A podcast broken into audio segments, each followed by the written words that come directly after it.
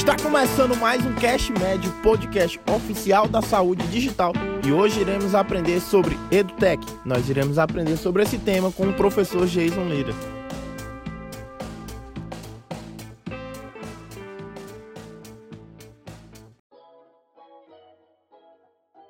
Boa noite, Gabriel. O tema que foi proposto para nós é nessa nessa noite, nesses 50 minutos, uma hora que nós vamos ficar aqui, é a educação digital. Né? Eu acho que está todo mundo né, vivendo uma boa ou uma má experiência de educação digital nesse momento da pandemia. Nós vamos discutir aqui algumas ideias, né? E nós vamos ver que essa questão da educação digital não é um, uma questão que se coloca para a pandemia, mas isso já já tem uma discussão já de algum tempo sobre isso, né, sobre o papel das tecnologias de informação e comunicação na educação, né, no ensino superior, né, os instrumentos do Ministério da Educação que avaliam os cursos superiores no Brasil, é, os instrumentos de avaliação, eles têm itens específicos para o uso de tecnologias de informação e comunicação. Então, isso é uma tendência é, que já vinha sendo posta né, para os sistemas de ensino e a pandemia nos confrontou com a realidade e a necessidade da incorporação dos princípios da educação digital. Né? Então, nós vamos fazer a discussão aqui de algumas ideias, o Gabriel aí já nos apresentou,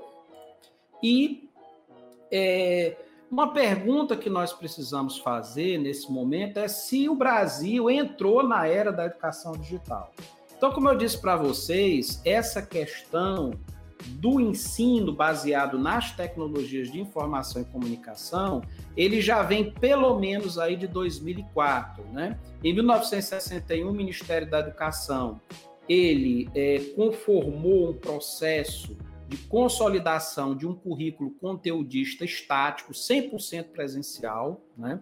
E essa ainda é a nossa percepção na educação médica, por exemplo, nós ainda não admitimos que uma parte da formação médica se dê é, com recurso às tecnologias digitais. Né? Houve, inclusive, alguma resistência né, nas escolas médicas, resistência por parte de professores, até os próprios estudantes, né, com o receio de que o uso de tecnologias digitais e do ensino online representasse uma, entre aspas, edeatização da formação médica. Né?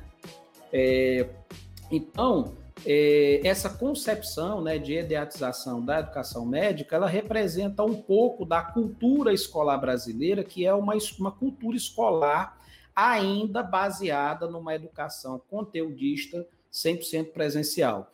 Em 1997 já se começou a falar na flexibilização dos currículos, né, que os currículos eles não deveriam ser rígidos, que eles deveriam ser flexíveis, inclusive para atender aos anseios e às necessidades de é, formação dos estudantes. Né? Esse é um debate que ainda está acontecendo no Brasil. A recente reforma do ensino médio, né, dos currículos de ensino médio, procurar incorporar um pouco essa lógica, mas esse ainda é um debate que acontece não sem alguma não sem algum dissenso, né? Em 2004, os cursos de graduação poderiam ser feitos 20% é, na modalidade é, online, né, que a, a, as referências colocam como EAD. Né? EAD eu acho que é um termo impróprio, porque a educação à distância ela tem uma outra organização estrutural, ela tem outros princípios. O que se coloca aqui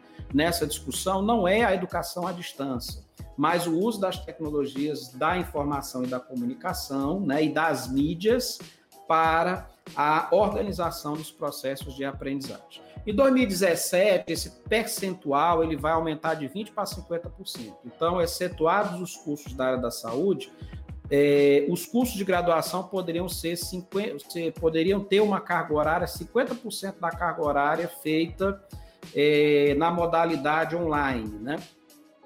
que aparece aí como EAD, que aparece nas referências como EAD. E aí, em 2020, três anos depois, nós somos confrontados com a pandemia né, de Covid-19 e o Ministério da Educação autorizou o ensino 100% remoto. Né? E no caso dos cursos de graduação em medicina, nós começamos a pensar, claro que não dá para fazer um curso de medicina 100% online, né? E 100% remoto, mas que haveria uma, um segundo componente, nós teríamos um componente remoto, online, né, utilizando tecnologias digitais, e nós teríamos uma modalidade presencial, né, principalmente nas aulas práticas, de laboratório e também nas aulas práticas nos cenários é, assistenciais. Então, a, a educação médica, né, o ensino médico no período da Covid, incorporaria um modelo que está sendo muito discutido atualmente, que é o modelo do ensino híbrido, em que você tem um componente online, utilizando tecnologias digitais, e você tem um componente presencial, né, principalmente nas aquelas atividades consideradas atividades é, práticas e também não só na parte de laboratório, como também é, e principalmente nos cenários assistenciais de prática. Se a gente for colocar, se a gente fizer um resgate da educação médica, né, a educação médica ela, ela, ela sofreu algumas revoluções. Né? Nós teremos aí quatro grandes revoluções, revolução no sentido de mudança de paradigma do modo de ensinar. Então, em 1910, com o relatório Flexner, nós tivemos a organização do currículo médico moderno. Então, esse currículo médico que muitos de nós têm cursado nas faculdades de medicina, esse currículo é uma herança do modelo científico do Flexner, que era baseado é, no, num professor, né, um professor que ele era médico, ele era professor, ele era pesquisador. Então, era a atividade docente era baseada no ensino, na pesquisa e na assistência, com uma forte carga laboratorial, principalmente nas ciências básicas, e o hospital, escola, como grande cenário de formação das competências médicas específicas. Em 1966, nós tivemos no Canadá, mais especificamente na, na Universidade McMaster, a proposição do PBL, né, do Problem Based Learning, uma aprendizagem baseada em problemas, que coloca na formação médica a necessidade das metodologias ativas. Nós utilizamos as metodologias ativas na formação médica. Nos anos 2000, entrou muito forte na formação médica a questão da formação por competências e também a formação médica baseada no sistema de saúde, não apenas num hospital escola ou num hospital de ensino, mas em todo o sistema, incluindo seus três níveis de complexidade, né, atenção primária, secundária e terciária, e no Brasil com uma forte integração com o programa Saúde da Família. Em 2020, nós tivemos a pandemia nós estamos ainda né, com a pandemia da Covid-19 e nós estamos aí confrontados com a realidade da organização do ensino médico numa plataforma digital, né, é, junto com uma, uma, uma modalidade presencial, quando as autoridades sanitárias permitem o retorno às atividades de ensino, principalmente nos cenários, é, nos cenários reais de prática, nos cenários de prática assistencial. Então, 2020 tem sido um ano de grande tensionamento das universidades, das escolas médicas, né, não só públicas, como também privadas. É, e não só a questão da educação está em pauta, mas a própria questão da assistência médica, utilizando a telemedicina, utilizando a teleconsulta, o teleatendimento, o telemonitoramento. Então, quer dizer, a, no Brasil, o Conselho Federal de Medicina está sendo confrontado com a necessidade de organizar uma nova modalidade de assistência médica utilizando as tecnologias digitais. A grande pergunta que a gente vai fazer é como é que vai ficar 2021, 2022, 2023 no pós-pandemia. Como é que vai ser o ensino? Nós vamos retornar ao modelo anterior ou será que nós vamos é, fazer uma nova revolução na educação médica, incorporando a educação digital, o ensino híbrido e, e, interagindo, integrando essa educação digital com a prática da saúde digital. Então, é, essa é uma pergunta que vai ficar para os próximos dois, três anos, né? E que as escolas médicas terão que responder. Bom, é, para vocês terem uma ideia, né, do, de, de, de, como é que nós estamos nesse, nesse momento, então, eu, como é que eu estava antes da pandemia, né, na minha atividade docente. Então, eu dava aulas expositivas presenciais, eu trabalhava os conteúdos com mapas mentais, que eu distribuía para os alunos, né, esses mapas mentais como trilha de aprendizagem, como roteiro de aprendizagem, principalmente. Esses mapas eles eram distribuídos em meio digital, né, por e-mail ou na plataforma Google Classroom, né, que eu já utilizava antes da pandemia. Eu utilizava métodos de aprendizagem ativa presenciais, né, o grande método que eu utilizava em uma disciplina era o Case Based Learning, né, o CBL, e eu me atualizava por meio de livros impressos. Né? Eu não sou nativo digital, eu sou um migrante digital, então eu ainda sou da cultura do livro impresso. Né? Então, essa era a forma como eu me atualizava antes da pandemia.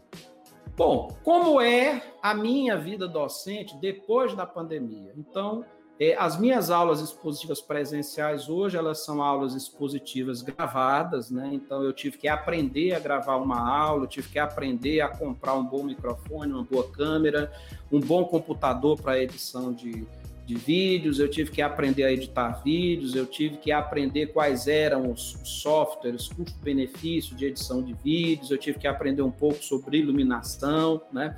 Eu continuo utilizando mapas mentais, só que agora eu não utilizo mapas mentais apenas para entregar ao aluno, mas para dar aula efetivamente. Então, hoje as minhas aulas, elas são dadas utilizando o mapa mental e o estudante ele pode acompanhar o raciocínio do professor, né, o raciocínio que eu vou desenvolver, assistindo a videoaula e com o mapa mental na sua mão. E no Instagram eu vejo, por exemplo, muitos alunos fazendo anotações, eles imprimem os mapas mentais e fazem anotações sobre esse mapa, ou seja, eles fazem o um mapa mental sobre o mapa mental. Eu tenho utilizado muito a plataforma Google Classroom agora, né, com uma ferramenta de repositório das várias, da, dos vários recursos de ensino que eu vou construindo, né? Eu tenho hoje um canal do YouTube que eu utilizo como repositório das minhas videoaulas, né?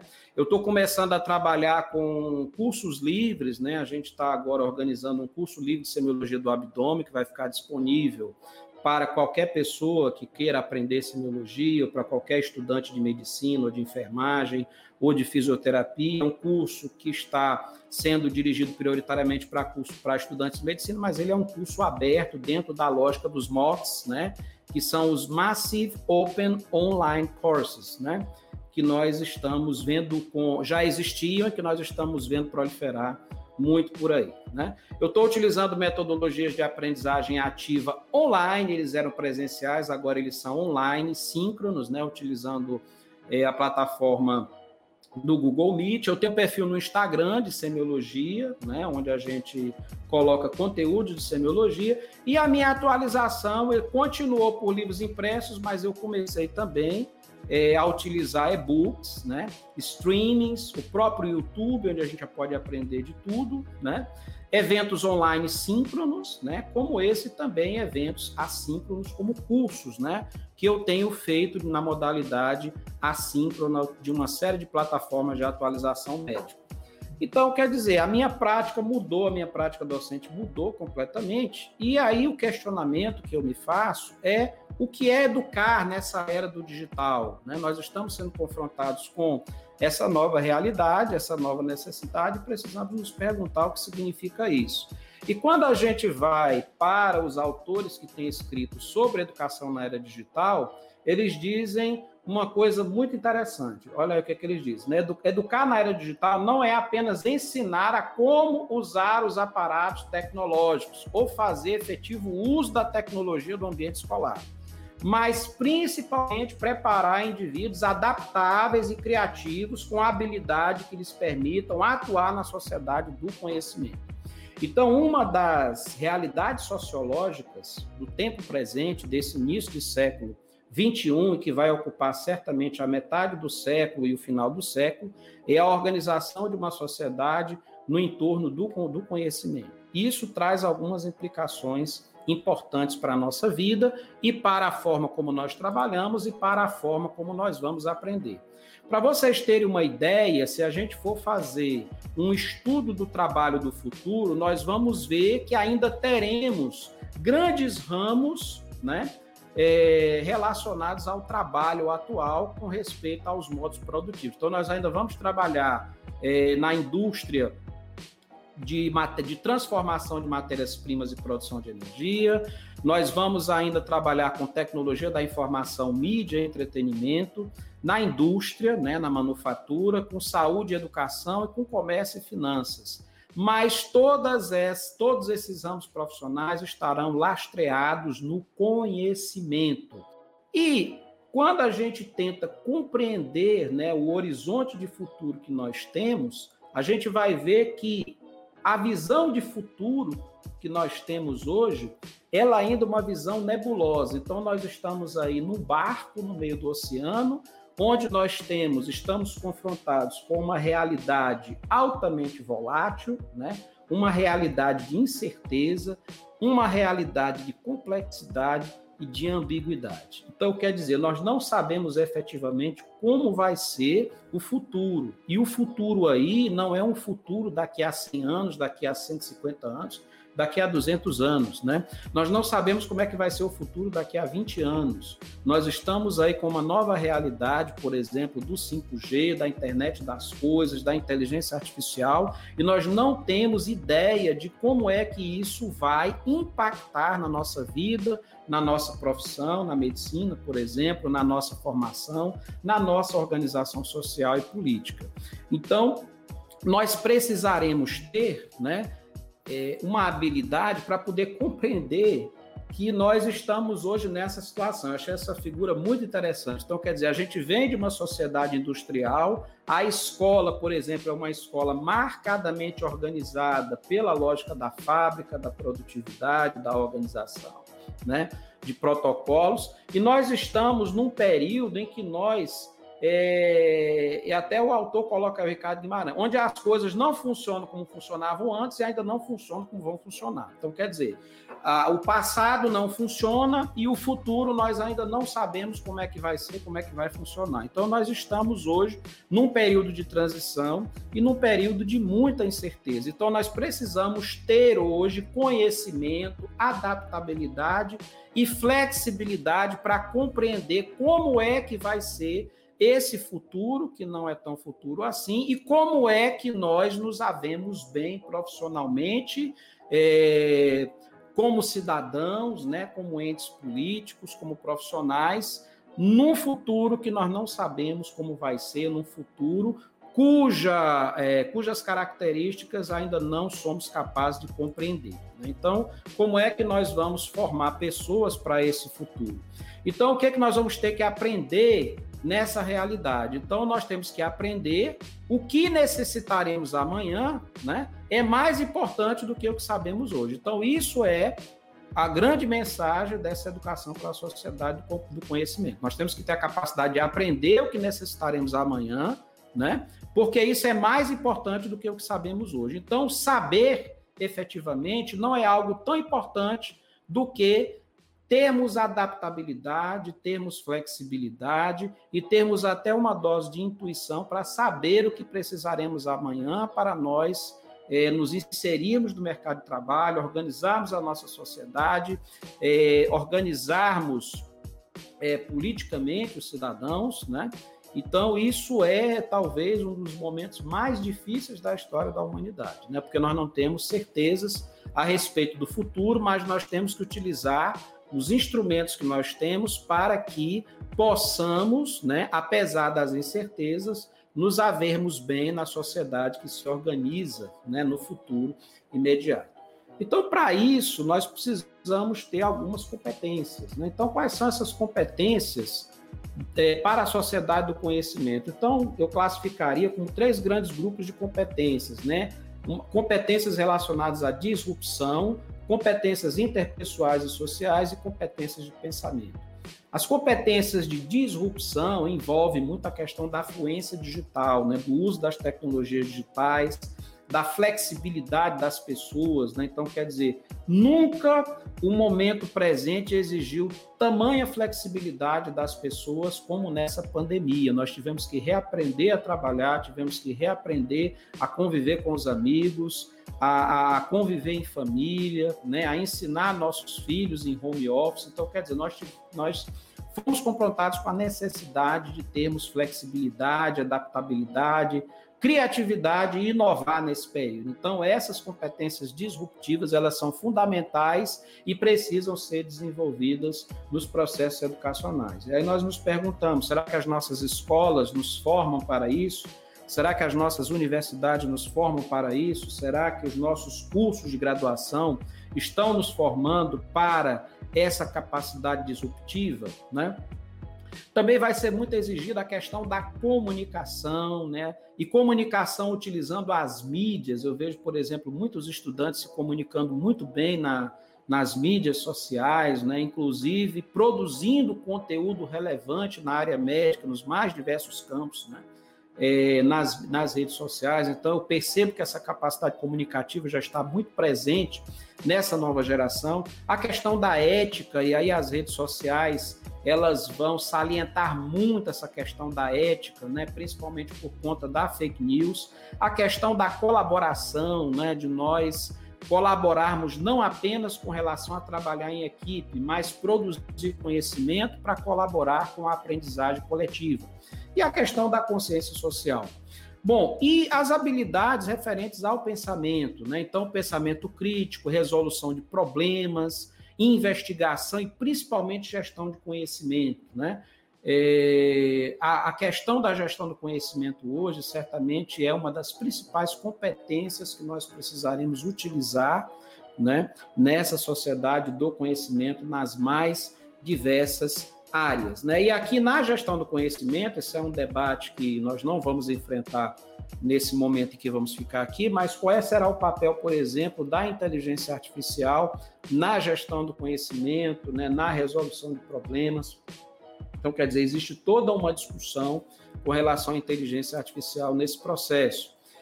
Bom, o aprendiz do século 21, ele é um aprendiz, né, que ele tem que se ocupar, né, é, do conhecimento, das habilidades relacionadas à aplicação do conhecimento, aí principalmente a criatividade, pensamento crítico, comunicação e colaboração, a questão é, de como nós nos devemos comportar nessa sociedade de conhecimento para o um mundo melhor, como a atenção gerenciada, o mindfulness, a curiosidade, a coragem, a resiliência, que hoje é, a gente está utilizando até um termo cunhado por um, um pensador, que é o termo antifrágil, né, ao invés do, do, resiliente, a questão da ética e da liderança, né? A liderança ela vai ser muito exigida nos próximos anos. E aí nós temos essa questão da meta-aprendizagem, né, de um mindset voltado para o crescimento, quer dizer, nós nos ocuparmos da não de sermos inteligentes, mas de sermos esforçados de sermos cada vez mais produtivos e de aprendermos com os nossos próprios erros. Né? Então, esse é um comportamento muito importante, muito necessário para o século XXI. Né? Eu, eu, eu, vou colocar isso aqui para poder a gente que a gente possa comparar, né? Muitos de vocês não viveram nos anos 80, mas é, anos 80 eram os anos em que eu era, eu tinha por volta de 10 anos, 11 anos, no começo dos anos 80, né? E como era a minha rotina nos começos dos anos 80, né? Então, de manhã eu acordava, tomava o café, ia para a escola e almoçava em casa. De tarde eu assistia a sessão da tarde, né, na Globo. Por volta de 5 horas da tarde saía para jogar bola, com jogar vôlei, né, com os meninos, brincar com os coleguinhas da rua. De noite eu jantava, fazia o dever de casa e eu dormia. Então esse aí, por exemplo, era eu nos anos 80, né? Nesse período, né, a escola era marcada pela passividade, pela escuta, ela aula expositiva. Nós nos sociabilizávamos, né, com brincadeiras em grupo, com jogos de tabuleiro. Eu joguei, por exemplo, muito xadrez quando eu era mais novo, né, andava de bicicleta, jogava bola no meio da rua, principalmente no final da tarde, no final de semana. E a mídia principal era a televisão pelos canais abertos, né? Nós vamos ver que a realidade dessa década de 2010 é completamente diferente. Então, esse aqui, por exemplo, é o meu filho, né? Meu filho que tem é, 15 anos. Ele acorda, assim que ele acorda, ele vai para as redes sociais. Aí vai pelo WhatsApp, o Instagram, depois de passar ali meia hora nas redes sociais, ele se levanta, toma café, vai para a escola, almoça. De tarde, aí assiste Netflix, TV por assinatura, assiste vídeos no YouTube, frequenta as redes sociais e joga no PlayStation, né? é, você vê aí que não tem mais aquela brincadeira presencial, né? Você tem até brincadeira síncrona, né? formas, jogos é, que tem uma realidade, que tem um mundo virtual, né? Que aí os colegas, ele hoje, por exemplo, nessa pandemia, no final da noite ele joga com os colegas, né? Ele joga online em rede. E de noite, o que é que ele faz? Né? Ele janta em casa, faz o dever de casa e vai para as redes sociais, YouTube, né? joga com os amigos, né? online, ele não joga presencialmente, e depois ele vai dormir. Então, ela é uma, é uma realidade completamente diferente. Né? Porém, veja o que, que acontece. Na sociabilidade, nós temos interação social online por redes sociais, né? A mídia, né, são os canais de vídeo, de streaming, né, como Netflix, por exemplo, grupos virtuais de discussão, né, grupos de WhatsApp que ele tem lá com os amigos, redes sociais. Agora veja como é a escola. A escola ainda é marcada pela passividade, pela escuta, né, aula expositiva, e se tem combatido a interatividade digital na sala de aula. É um pecado mortal você estar tá com o celular dentro de uma sala de aula. Existem escolas, inclusive, que proíbem isso é, de uma forma bem restritiva. Então, a escola, ela ainda mantém a sua mesma estrutura, né, da década de 1980. Não houve grandes mudanças, né? E aí nós ficamos, né, os professores, os professores da minha geração, por exemplo, né, eles têm dificuldade de compreender as características da nova geração de jovens, né? Que está frequentando as escolas e que já chegou no ensino superior, né?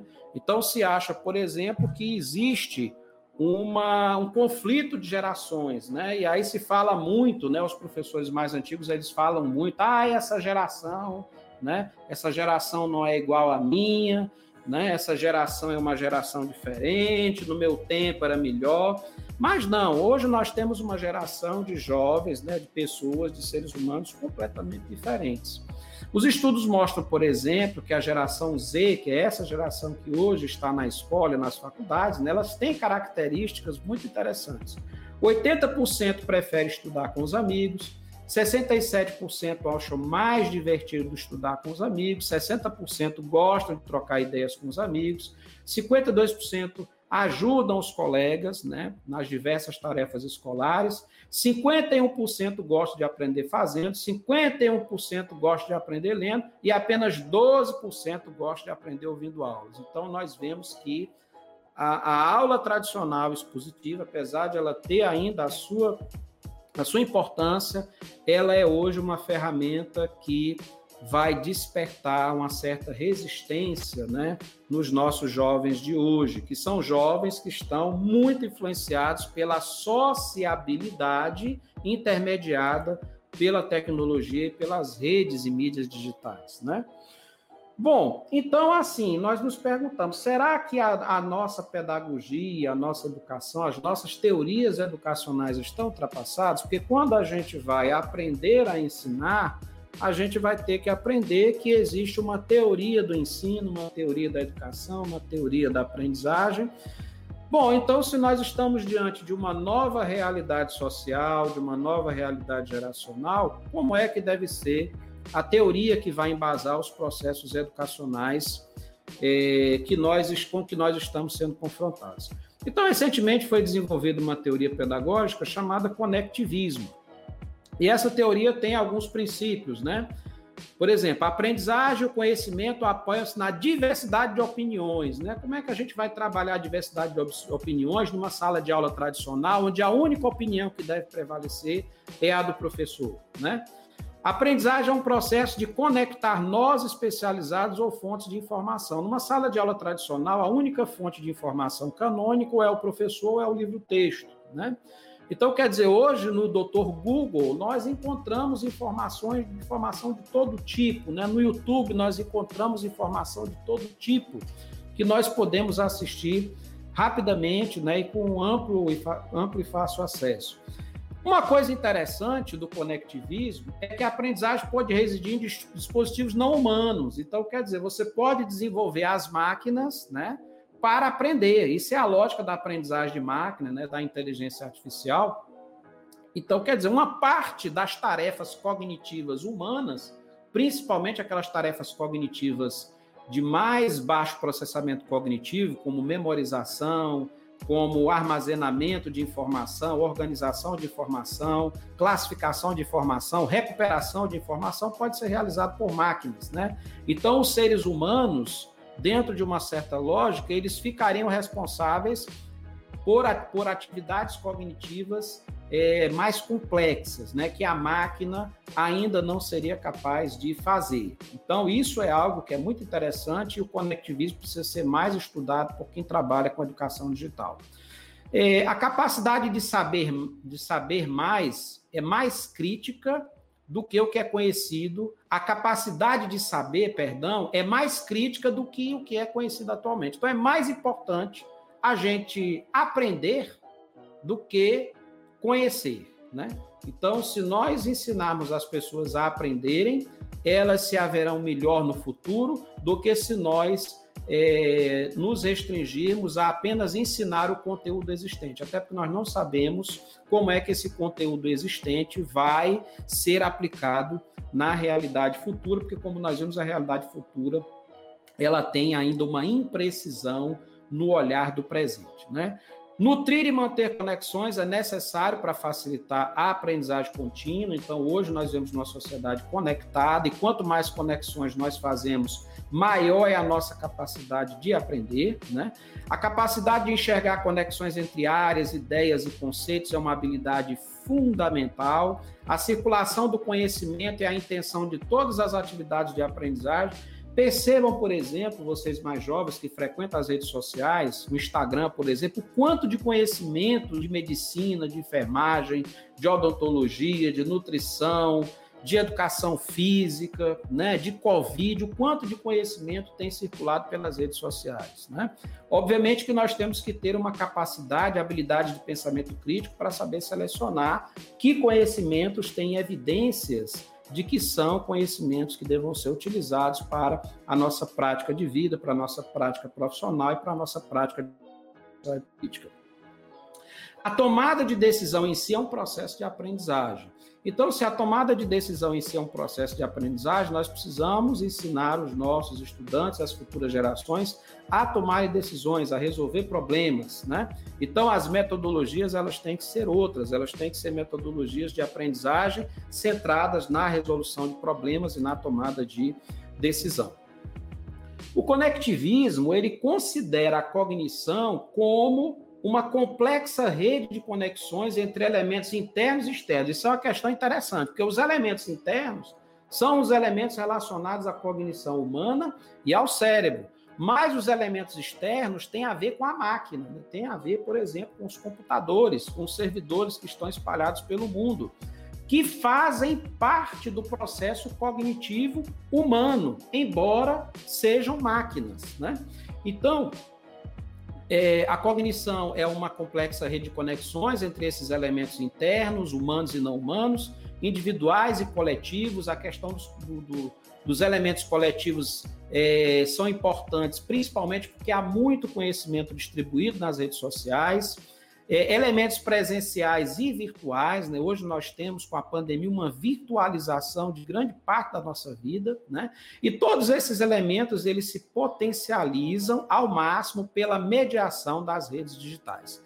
Então, as redes digitais, né, a conectividade, as plataformas digitais, né, é, elas representam hoje algo importantíssimo no processo de cognição propriamente humana. Né? Existe muito conhecimento hoje, por exemplo, que está armazenado nos servidores ao redor do mundo.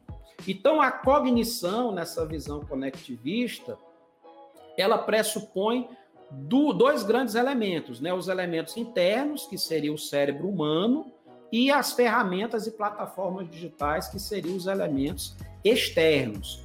Essas ferramentas e plataformas digitais, elas seriam responsáveis dentro do processo cognitivo pelo armazenamento e recuperação de informações, operações simples, né? E todas aquelas tarefas cognitivas que ocupam uma ordem inferior no processo de conhecimento. Veja que aqui nós não estamos colocando a inteligência artificial, né? A inteligência artificial certamente vai tensionar um pouco essa questão da interface entre as ferramentas e plataformas digitais e o cérebro humano, né?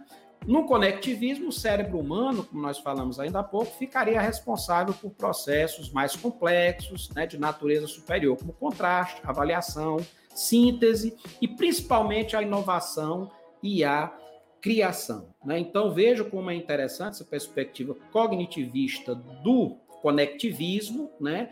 Que inclui no processo de condição humana a base de ferramentas e plataformas digitais. Né? Como é que isso tudo, como é que essa discussão ela vai se incorporar nos processos educacionais? Né? Então, hoje nós temos, por exemplo, um grande conceito, né, que em inglês é blended, e em português é chamado de ensino híbrido. Né? Então, o híbrido, o ensino híbrido, ele é um ensino que vai incorporar uma parte da aprendizagem online e uma parte da aprendizagem presencial em local físico supervisionado. Então, a parte online, né, ela permite, por exemplo, que o estudante tenha controle sobre o ritmo da aprendizagem utilizando esses elementos online, né, que podem ser elementos síncronos ou assíncronos, né? Nós vamos falar rapidamente daqui a pouquinho. E no local físico supervisionado, nós vamos ter as atividades chamadas de atividades ao vivo, mas essas atividades ao vivo não são atividades de transmissão de conhecimento, mas são atividades que estão relacionadas à resolução de problemas, ao treinamento de habilidades, né, à tomada de decisão, à aplicação do conhecimento, né? Então, quer dizer, é uma nova realidade de ensino em que o online ele vai ser utilizado para a incorporação das competências relacionadas ao conhecimento factual. E o presencial vai ser o grande cenário onde nós vamos desenvolver o fazer, né? O, o, aprender a viver juntos, né? a resolução de problemas e tomada de decisões. E o ensino híbrido, ele deverá, como o próprio nome diz, né, essa questão do híbrido também pressupõe que a gente utiliza um mix de formatos. E esse mix de formatos vai incluir a utilização de tecnologias e mídias digitais, né? Para vocês terem uma ideia como é que seria aí a sala de aula do futuro, né? Então a sala de aula do presente, quando você entra na sala de aula de uma faculdade, por exemplo, você vê várias cadeiras alinhadas, né, em filas e linhas, né? O professor fica lá na frente, você tem um retroprojetor, um quadro branco, uma tela de computador e uma mesa para o professor. Invariavelmente, essa é a nossa sala de aula. E nós temos os laboratórios que têm as suas especificidades. Mas a sala de aula do futuro, para dar conta dessa nova formação, ela é uma sala que tem que ter um espaço para interação, né? onde as pessoas, os estudantes possam discutir entre si, discutir com o professor, né? Tem que ter um espaço para apresentação, né? De compartilhamento de, de, de apresentações, compartilhamento de conhecimento sistematizado, né? Por meio da comunicação oral, um espaço para investigação, e aqui nós podemos ter espaços não apenas de laboratório específico de determinadas áreas de conhecimento, mas também laboratórios de informática, onde nós podemos é, fazer investigação e pesquisa é, na internet. Nós temos que ter espaço para criação, né? nós temos que ter espaço para desenvolvimento, né? e nós temos que ter espaço para exploração. Né? Então vejo que essa sala de aula é uma sala de aula que tem que ter uma configuração completamente diferente. Né? E aqui é a sala de aula. Essa sala de aula ela está conectada com plataformas digitais das escolas, das universidades, onde você tem lá um repositório de conteúdos de mídia né, que podem ser acessados pelos estudantes a qualquer momento. Né? É, além do ensino híbrido, nós temos também uma outra estratégia de ensino que é, muitos de vocês já devem ter ouvido falar da Coursera, né, que tem esse, esse, esse, esse motivo aí, né, interessante, esse, esse slogan, né, educação para qualquer um. Então, essa é a lógica dos MOOCs, né, que é o Massive Open Online Courses. Então, quer dizer, você hoje tem acesso a cursos, né? Eu até vi o palestrante ontem recomendando: olha, você pode entrar na plataforma Corsa e lá você tem cursos livres de inteligência artificial. E você pode comprar o curso e fazer o curso e até obter um certificado desse curso. E você, por exemplo, na plataforma Coursera, você tem curso de todo tipo, né? É, e cursos feitos é, por bons produtores, né, por boas escolas, por boas universidades. O próprio YouTube também não tem cursos, né? Mas assim, um curso estruturado. Mas você tem vídeos que você pode assistir e você pode, inclusive, montar a sua própria trilha de aprendizagem é, utilizando uma série de vídeos e ferramentas de busca. Né? Mas esses cursos livres, nesses né, cursos massivos, que podem até, ter até 5 mil, 6 mil, 7 mil alunos, abertos a qualquer pessoa, utilizando plataformas digitais e cursos completos, né? cursos é, que abordam determinadas temáticas e áreas do conhecimento, são hoje uma realidade e nós não somos ainda capazes de saber qual é o impacto desse tipo de estratégia digital de aprendizagem na educação do futuro. Então, quer dizer, existem universidades hoje que fazem esses MOOCs, né? E nós estamos muito atentos hoje a essa estratégia, porque ela terá certamente um impacto muito grande na educação do futuro, né? Aqui é importante a gente distinguir dois termos, né? Tecnologia e mídias, que a gente vai ouvir muito nessa discussão. Né? Então, a tecnologia são ferramentas, máquinas e conhecimentos que podem ser usados para resolver problemas. Aqui, por exemplo, eu estou com várias tecnologias, eu estou aqui com a minha webcam, estou com o meu notebook, estou com microfone, estou com celular, estou aqui com uma conexão de internet, né? Então, nós estamos aqui com uma série de recursos tecnológicos para dar conta dessa apresentação, né? E nós estamos utilizando mídias, né? Então as mídias elas vão requerer a ação de criação de conteúdo, alguém que receba e entenda o conteúdo e as tecnologias que o formato e transporta. Então aqui nós temos aqui, por exemplo, o Canva, né, que eu utilizei para produzir o conteúdo dessa apresentação. Nós temos aqui uma plataforma StreamYard, né, por onde é, estamos veiculando essa informação. Nós temos é, os receptores que estão utilizando as suas mídias de recepção, né? YouTube, poderia ser o Google Meet ou o Zoom.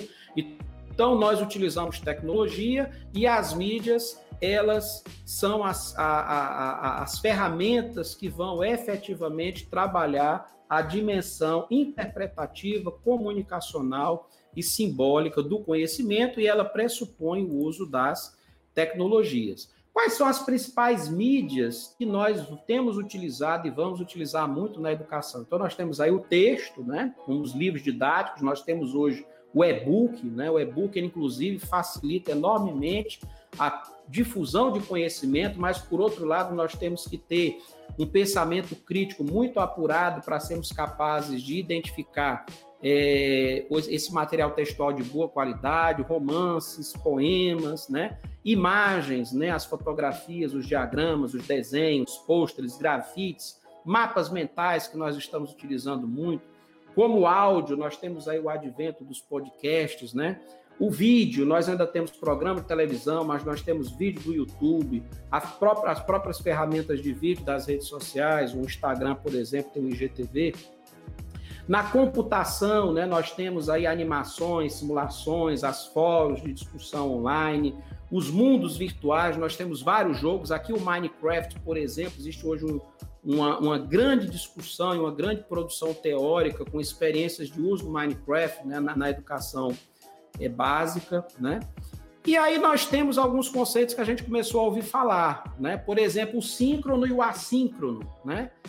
É, nós teríamos hoje, por exemplo, as mídias, né? Nós poderíamos classificar em torno desses seis grandes elementos. Né? Nós temos as mídias ao vivo, onde você tem a utilização daquela mídia em que as pessoas, né, o veiculador da mensagem, o professor, por exemplo, ele está no mesmo lugar que os estudantes, ou o professor está num lugar e os estudantes estão cada um nas suas casas, mas estão ao mesmo tempo conectados, né?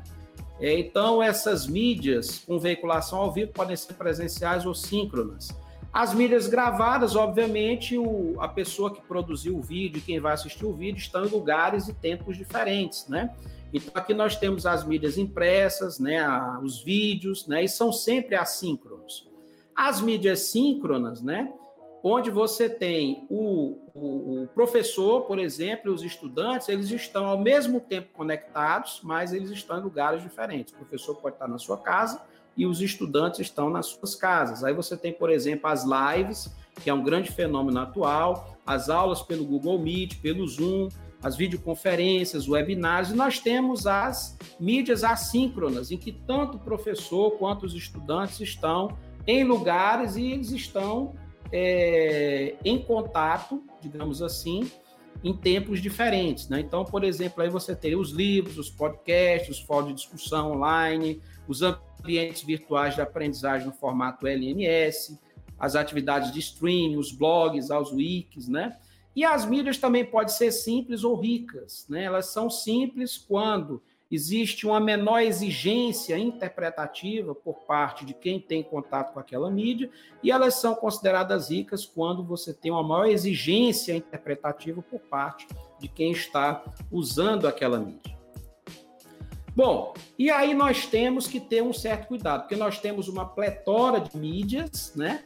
E nós precisamos saber como é que vamos selecionar essas mídias dentro dos espaços educacionais. Então, a gente precisa saber as características dos estudantes, precisamos saber da familiaridade dos estudantes com as, as mídias e principalmente com a acessibilidade. Um dos grandes problemas da educação digital no Brasil é exatamente a acessibilidade digital.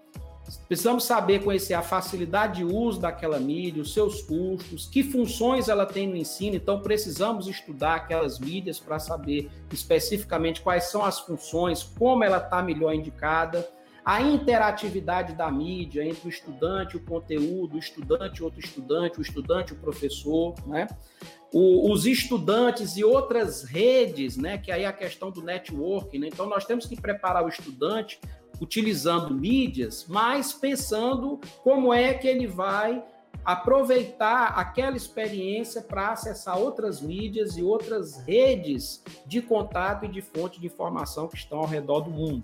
Nós precisamos dar conta das questões organizacionais, por exemplo, as universidades brasileiras não estavam preparadas para o uso das mídias, né? E muitas delas com resistência ao uso das mídias. E nesses tempos, todos nós sabemos, precisamos de segurança e privacidade no uso dessas mídias, tá certo? Então, pessoal, essas são algumas ideias que eu trouxe para a gente pensar. E eu queria compartilhar com vocês esse pequeno poema aí de um grande poeta brasileiro chamado Cassiano Ricardo. Né? Eu vi esse poema quando eu fazia o meu ensino médio, né? E aí esse poema na época me chamou muita atenção e eu queria trazer aqui para a gente pensar hoje, né? Então, o que é que disse o Cassiano, né? o Cassiano Ricardo, né? Porque o raciocínio, os músculos, os ossos, a automação, osso dourado o cérebro eletrônico, o músculo mecânico mais fáceis que um sorriso. Porque o coração, o de metal, não tornará o homem mais cordial, dando-lhe um ritmo extracorporal? Porque levantar o braço para colher o fruto, a máquina o fará por nós. Porque labutar no campo, na cidade, a máquina o fará por nós. Porque pensar, imaginar, a máquina o fará por nós. Por que fazer um poema? A máquina o fará por nós. Por que subir a escada de Jacó? A máquina o fará por nós. Ó máquina, orai por nós. Então, eu deixo essa mensagem para vocês pensarem. E nós temos um perfil né, no Instagram, onde nós divulgamos conteúdo de semiologia, que é o Quicksêmio. Né? Se você tiver interesse e quiser saber mais de semiologia, a gente dá aí essa dica para vocês e ficamos aqui abertos para as perguntas e para a discussão. Obrigado. Boa noite, professor. Agradecer a palestra do senhor, foi ótimo. Professor, a gente já tem algumas perguntas. É, a primeira pergunta é do Isaac. É, e ele está perguntando, professor, qual o maior desafio que o senhor superou para iniciar o ensino online? Eu acho, sabe, Isaac, assim, o maior desafio é o desafio é, da crença, né? Acreditar é, nessa nova forma de educar, né? Porque como nós mostramos aí, essa nova forma de educar não é uma nova forma qualquer, ela é uma nova forma que está relacionada a uma nova forma de organizar a sociedade, de organizar o trabalho, de organizar o conhecimento e de gerir o conhecimento. Então, acho que o grande desafio foi a crença. Né? Eu já era um indivíduo sensível né, à educação digital, é, a essas novas modalidades de ensino-aprendizagem na educação médica, mas eu acho que a grande dificuldade foi vencer a crença interna, né? Porque a minha crença está baseada muito na forma como eu aprendi, mas eu sou de uma outra geração, né? de uma outra realidade. A nossa realidade hoje é completamente diferente. Eu acredito que a maioria dos professores da minha geração é, eles têm essa mesma grande dificuldade, esse mesmo grande desafio, que é superar as crenças nos paradigmas de organização social, nos paradigmas de organização e prática médica e nos paradigmas de organização e prática da educação. Certo. Tem uma segunda pergunta que é: qual os desafios que devemos superar para atualizar as nossas universidades e criar um modelo mais inovador ou mais efetivo para o nosso século? É, essa pergunta aí a gente precisaria passar aqui uma semana discutindo, né? Porque veja bem, a questão da universidade é uma questão muito complexa, né? Porque a universidade tem 800 anos. A universidade ela tem uma estrutura e uma boa parte dessa estrutura ela se mantém estável ao longo dos 800 anos. Há alguns que dizem até que a universidade não teria sobrevivido tanto tempo se ela não conservasse um pouco da sua estrutura. Por exemplo, a autonomia, né? A autonomia da universidade é um, é um princípio fundamental de organização é, do trabalho que a universidade faz. Porém, a autonomia, ela, ela, ela, ela, ela, ela, tem os efeitos colaterais. Então, quer dizer, eu tenho autonomia de utilizar a educação digital. E o meu colega, se ele não quiser utilizar a educação digital, ele tem autonomia de não querer utilizar, né? Então, assim, eu acho que o grande desafio, eu ainda penso, é, é, é a questão da crença. Né? Então, nós temos uma crença sobre como a universidade deve ser. Nós temos uma crença sobre como a educação deve ser. Nós temos uma crença sobre como a medicina é, deve ser. Nós temos uma crença de como a sociedade deve ser, né? Temos uma crença de que devemos usar vacina, outros acreditam que não devem usar vacina, né? Então, quer dizer, nós temos muitas crenças e nós temos pouco diálogo, porque quando a gente tem crenças diferentes, a gente quer matar quem acredita diferente da gente. Então, eu acho que o grande desafio da universidade hoje são as crenças epistemológicas sobre a natureza da universidade, a natureza da sociedade, a natureza do ensino e a natureza da aprendizagem. Existem e outras aí... questões, mas para responder, eu responderia dessa forma. Não, mas foi uma ótima resposta. Poucos minutos, é. Olha, e tem uma última pergunta que é: qual a principal mensagem que o senhor pode deixar para os demais docentes que querem produzir é, conteúdo é, de qualidade e de valor no ensino online? Gabriel, assim, a, a, a, o que é que me ajudou muito, né, nesse período? O Isaac perguntou qual foi o maior desafio, né? É, existe uma, uma, uma, uma, virtude né, que nós precisamos ter nesse momento que se chama humildade, humildade acadêmica, né? humildade cognitiva. Por exemplo, eu não sei utilizar essa ferramenta que vocês estão utilizando, né? E na hora que eu chego para você e digo, Gabriel, rapaz, eu não sei usar isso aqui, como é que a gente usa, né? Então, quer dizer, eu, eu tenho dito para muitos estudantes que eu tenho aprendido com muitos deles. Né? Eu aprendi a ter um perfil no Instagram, a, é, seguindo estudantes, eu aprendi como é que a gente. Eu aprendi a usar o Canva, né, por indicação de uma estudante, né? Eu aprendi como é que a gente faz, o que, que a gente deve postar, o que é que tem mais curtida com os estudantes. Então, quer dizer, a, a, a, grande mensagem que nós temos que ter é a questão da humildade. Né? Então, assim, nós estamos numa posição é, de influência, vamos dizer assim, de decisão. A, a minha geração, né, que está entre os 40 e os 60 anos, é a geração que está, digamos assim, na responsabilidade da tomada de decisões, na docência, na universidade, na política, na medicina, na gestão dos hospitais. Então, nós temos que ter humildade, porque nós não sabemos tudo, não sabemos se o que sabemos é aplicável amanhã. Então, nós temos que ter humildade para aprender e reaprender a sermos médicos, a sermos pessoas e a sermos docentes no mundo atual. Uma ótima resposta, professor, de fato. Acredito que para todos os lados, né? Tanto a, a humildade acadêmica como também é, humildade dos discentes de poderem contribuir também com os professores. Mas tem mais uma pergunta, professor, que é do Edson da Silva. É, o senhor tem vivenciado resistência à adesão ao ensino remoto como estratégia emergencial. Nos cursos presenciais, pelo entendimento que estamos banalizando a educação pública. É, peraí, eu não, não entendi aqui, deixa eu ver. Bom, assim, eu, eu não consegui entender assim, Edson, mas, mas assim, é, eu, eu, assim, eu, eu, deixa eu colocar uma coisa aqui que eu acho que é importante a gente dizer. A gente tem utilizado né, a palavra EAD com muita impropriedade, porque essa palavra ela tá, ela é sinônimo de ensino de má qualidade e ensino para ganhar dinheiro. Essa é a percepção que existe sobre o termo EAD, tá certo? Eu não quero entrar no mérito, né, do, do EAD e tudo, mas assim, esse é um termo que hoje ele, ele tem sido muito utilizado pelos estudantes, né? os mesmos estudantes falam do EAD, depois do EAD, o EAD. O EAD, infelizmente, é uma, uma palavra, é um termo técnico que está contaminado com essa, com essa conotação de ensino de má qualidade, né? E para ganhar dinheiro, né? A gente sabe que não é assim, mas essa é a representação que as pessoas têm e que fica, né? Que eu acho que atrapalhou muito essa discussão do ensino remoto. Tanto é que se tem utilizado a expressão ensino remoto, né? E, e que, por exemplo, na, no, nos cursos, num dos cursos onde eu trabalho, se utiliza ensino síncrono, né? Tem se colocado dessa maneira. Então, assim, eu acho que a resistência que eu tenho vivenciado é uma questão de crença, eu acho que esse aí é o grande problema. Eu, uma, uma, nós ainda não compreendemos, é como eu coloquei aqui no começo da apresentação, a gente ainda não compreende bem como é que vai ser amanhã.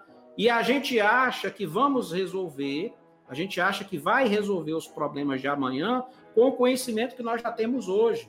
E nós sabemos que isso não é verdade. A pandemia mostrou isso claramente para nós. Né? É, a ciência, inclusive, ela tem enfrentado vários problemas, né? Inclusive, a ciência tem que convencer as pessoas a tomar vacina, né? Isso é, isso é, isso é, é um desafio enorme para a ciência. Então, quer dizer, o cientista hoje, ele vai na televisão, diz que a vacina é importante e tal, mas tem uma grande parcela da população que não acredita na vacina, que desconfia da vacina, que desconfia da máscara, que, que acredita mais nas fake news do que propriamente na, na informação científica, né? Então, quer dizer, nós, estamos, nós não estamos preparados para o mundo de amanhã. Amanhã que eu digo é amanhã mesmo, não é amanhã o futuro, não. Amanhã, amanhã, amanhã eu vou ter desafios, eu vou ter problemas que eu não vou saber resolver com o conhecimento que eu tenho. Foi o que aconteceu na pandemia. Hoje nós estamos em isolamento social, não tem aula presencial, e aí? Alguns ficaram parados, algumas faculdades ficaram paradas, algumas universidades disseram que só vão retornar depois da vacina, outras universidades não, outras universidades foram atrás, ó, vamos ver aqui quais são as ferramentas, tem o Google, e mesmo assim teve que ter um trabalho de convencimento de professores e de estudantes. Né? Na UFC, por exemplo, a gente teve que ter um trabalho de, de, de, de convencimento, mas também de compreensão do momento que os estudantes estão vendo. Que apesar de eles serem nativos digitais, não é, Gabriel? Eles também não estavam preparados para uma educação digital. Então, nós tivemos resistência entre os estudantes, tivemos resistência entre os professores, né?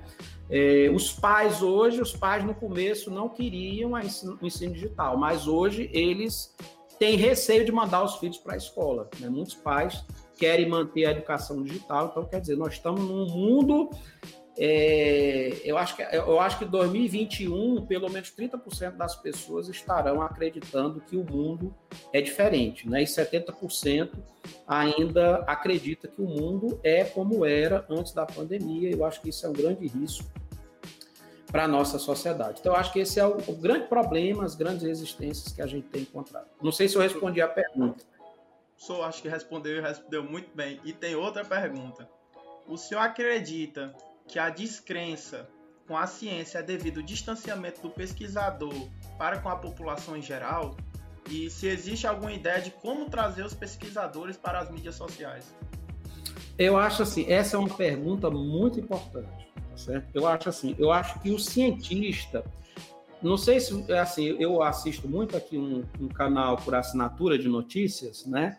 E tem uma, uma, uma cientista paulista acho que é Natália Pasternak o nome dela. Então, ela é uma cientista que trabalha com divulgação científica para a população, tá certo? Ela tem, inclusive, dado muita entrevista e ela faz um trabalho muito interessante de convencimento das pessoas, né? E, mas, mas isso não é suficiente. O que nós temos que ter é uma educação científica. A educação científica não é educar o indivíduo para ser cientista é educar o indivíduo para ter pensamento crítico, para ir atrás das evidências, para resolver problemas, para localizar conhecimento relevante, para avaliar a fonte de conhecimento, tá certo? Se é fake news ou se não é fake news. Então, quando eu recebo uma notícia, a primeira coisa que eu faço é ir atrás para saber se é fake news ou não. Isso é pensamento crítico, que nós estamos precisando no mundo que a gente vive, né? Então, quer dizer, a, a, o mundo, de uma maneira geral, não tem uma educação científica. Isso não é um problema do Brasil. No Brasil, nós temos, nós temos a, a nossa educação, ela, ela, ela mereceria aqui toda um, uma live para a gente falar sobre isso. Mas a gente vê esse problema nos Estados Unidos, a gente vê esse problema na Europa, né? Então, assim, nós temos que ter. É, eu acho que isso, essa questão reflete bem a necessidade de uma educação, que eu vou chamar aqui de educação científica, mas é uma educação para a, a, questão do pensamento crítico, é aquelas competências lá de pensamento que a gente tem que ter, tá certo? Para não acreditar em tudo, né? E não acreditar naquilo que não tem evidência, principalmente quando os problemas que a gente vai enfrentar demandam evidência, tá certo? É, obviamente tem coisas que não precisam de evidência, né, Gabriel? Dirigir um carro não precisa de evidência científica, tá certo? Mas é, é, combater uma pandemia, isso exige evidência científica e a população precisa ter essa educação crítica, né, para que ela seja capaz de compreender qual é a melhor forma de se prevenir e se diminuir a disseminação de um vírus tão é, terrível, né, como esse. Agora, como trazer os pesquisadores para as redes sociais, né? Eu acho assim que é, é, isso daí, viu, é também uma tarefa de convencimento, viu? Eu acho que tem, por exemplo, quem tem atraído muitos estudantes para as redes, os professores para as redes sociais são os estudantes. Foi o meu caso, né? O meu caso, eu fui atraído para as redes sociais pelos estudantes. Eu via lá, seguia os perfis, achava aquilo legal, bonito, útil, né? E aí eu fui atraído pelas redes sociais e o pessoal demandando, né? Começando a ter seguidor, a ter curtida, né? Então isso aí acaba nos atraindo e tendo compromisso de produzir mais conteúdo, utilizando outras mídias, né? Então, esse network aí eu acho que é importante, né, para a gente atrair as pessoas para as mídias sociais. Certo. Então, professor, a gente não tem é, mais nenhuma pergunta, é mais agradecimento é, em nome de todo mundo que participou, que está aqui online. É, agradecer a presença do senhor, agradecer a disponibilidade de tempo e essa palestra que eu posso dar uma opinião própria foi incrível, muito enriquecedor esse momento. E se o senhor tiver alguma coisa para falar, a gente após terminar essa live. Não, só agradecer a quem está nos assistindo, né, que está investindo seu tempo né, na discussão desse tema. E depois dessa brilhante explicação sobre o que é EduTech e todas as experiências antes e durante a pandemia e ver toda a evolução da educação de professores e de alunos, nós podemos finalizar esse episódio. Agradecer a todos os participantes que nos escutaram até agora, que nos apoiam. Pedimos também que você compartilhe esse episódio com um ou dois amigos. Isso ajuda a gente a continuar nosso trabalho. A gente gostaria de dizer tchau e até a próxima, se Deus quiser.